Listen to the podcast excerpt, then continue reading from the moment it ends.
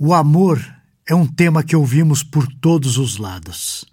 Mas será que o amor é algo tão fácil de compreender e pôr em prática? Como a Bíblia descreve o amor? Para falar sobre esse assunto, eu vou trazer a você um texto de alguém que fez a sua iniciação científica no Instituto de Ciências Biomédicas da Universidade de São Paulo. Ele é biólogo formado pela Universidade Mackenzie e também professor de Ciências e Biologia há 20 anos. Ele ainda é estudante de mestrado no Seminário Teológico Servo de Cristo, no curso Master of Divinity.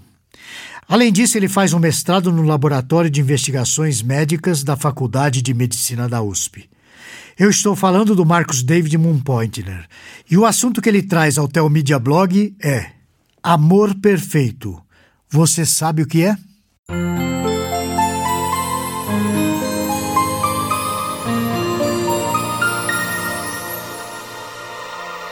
O amor é o tema mais falado entre os evangélicos.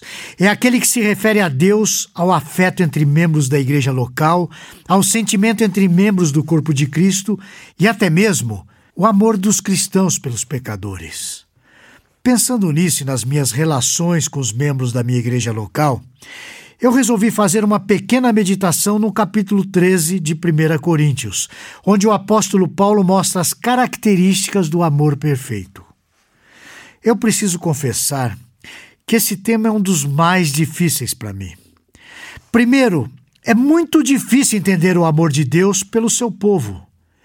A Bíblia é muito clara em dizer que os homens não são merecedores do amor de Deus. Os homens são merecedores da sua ira.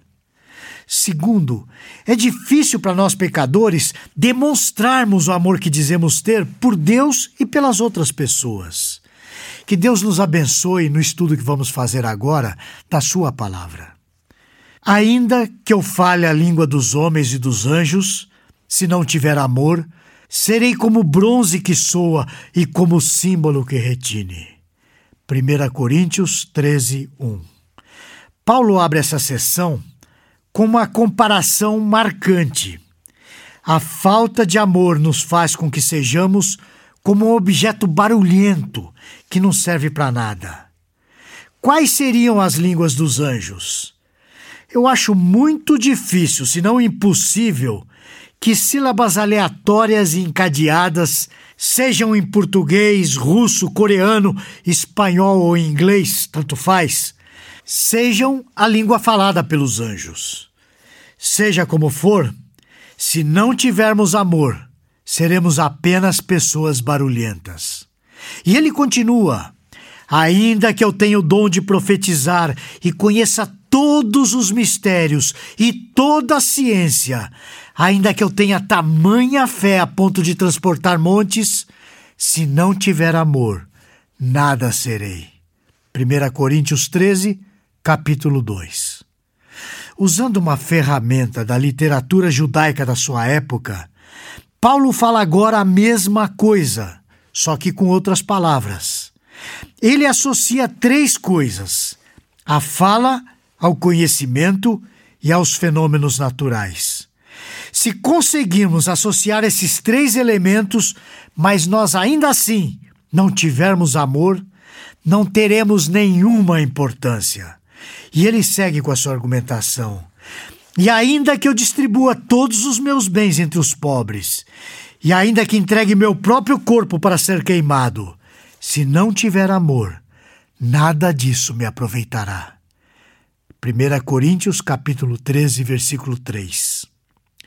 Agora, Paulo fala a mesma coisa, só que acrescenta ao discurso e conhecimento do versículo anterior as ações externas de misericórdia mesmo que sejamos os mais altruístas da nossa geração, se não amarmos, o nosso altruísmo não terá nenhum valor.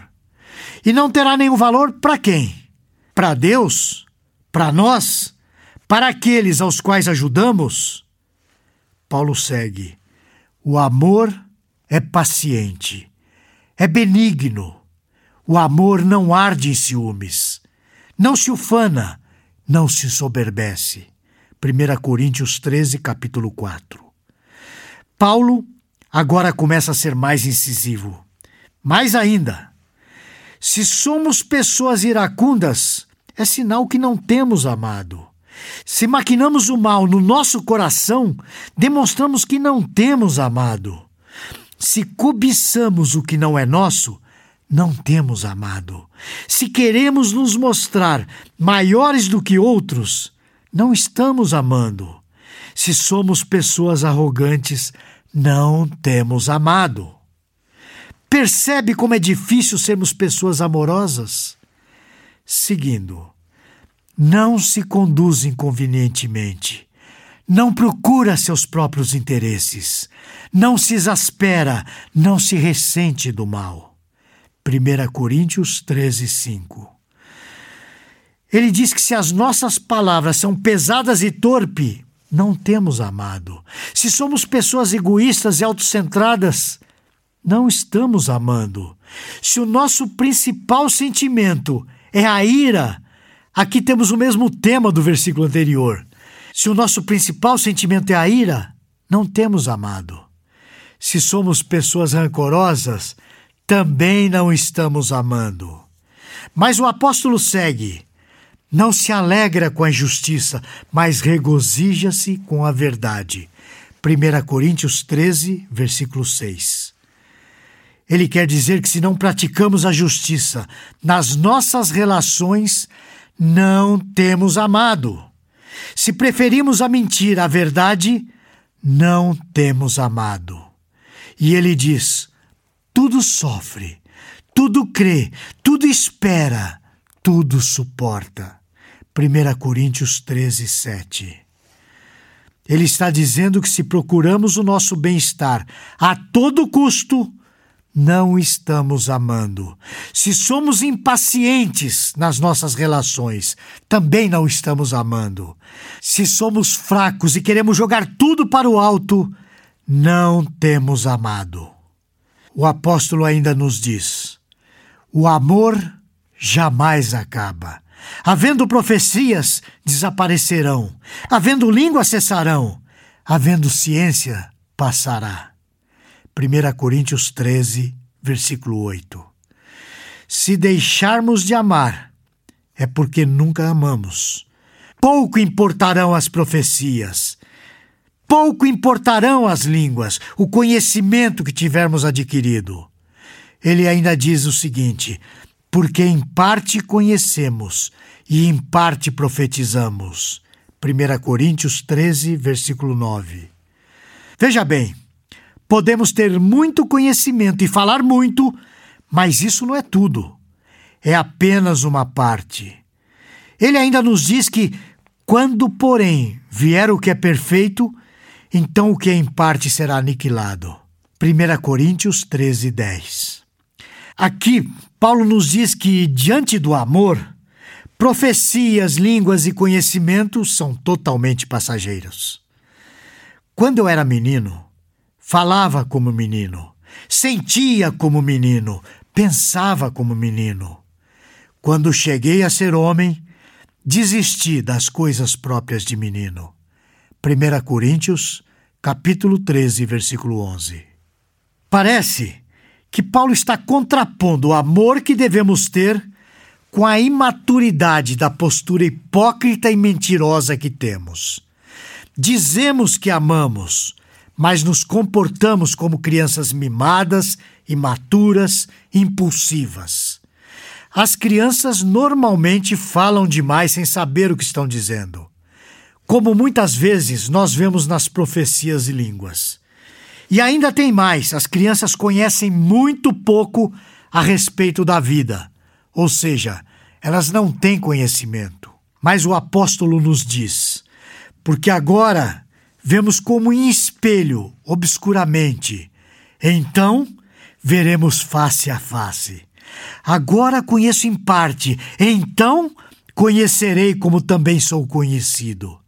1 Coríntios, capítulo 13, versículo 12. Veja que o apóstolo Paulo aprofunda-se ainda mais. Todo o nosso esforço ao falar línguas, ao profetizar, em adquirir conhecimento e fé, em praticar atos de misericórdia e autossacrifício, em combater a falta de paciência, ou exercitar a bondade, em evitarmos sermos arrogantes, cobiçosos, orgulhosos, violentos, mesquinhos, iracundos e rancorosos, injustos, mentirosos, e até em cultivarmos o amor, é apenas um pálido reflexo do amor que dizemos ter, pois nem mesmo somos capazes de conhecer direito o que fazemos. Agora, pois, permanecem a fé, a esperança e o amor. Esses três, porém o maior deles é o amor. 1 Coríntios 13, 13. Nós ainda precisamos ter fé e esperança. Mas o que precisamos muito mais é ter amor. Eu quero concluir perguntando a você, mas eu quero que você responda com toda sinceridade. Você ama de fato a Deus? Você ama o seu próximo como a si mesmo? Será? Imagino que, se você for honesto, vai chegar à mesma conclusão que eu cheguei e vai responder da mesma forma que eu. Não. O que fazer então? Corramos em conhecer e viver o máximo possível, enquanto neste corpo o que é amar segundo Deus. Que Deus o abençoe e nos vemos na semana que vem, se o Senhor o permitir. Esse e outros assuntos você encontra no Teomídia Blog. Lá você poderá ler ou ouvir artigos sobre igreja, teologia, apologética, evangelismo e outros assuntos relacionados com a sua vida cristã. Anote aí o endereço: teomedia.blog.br.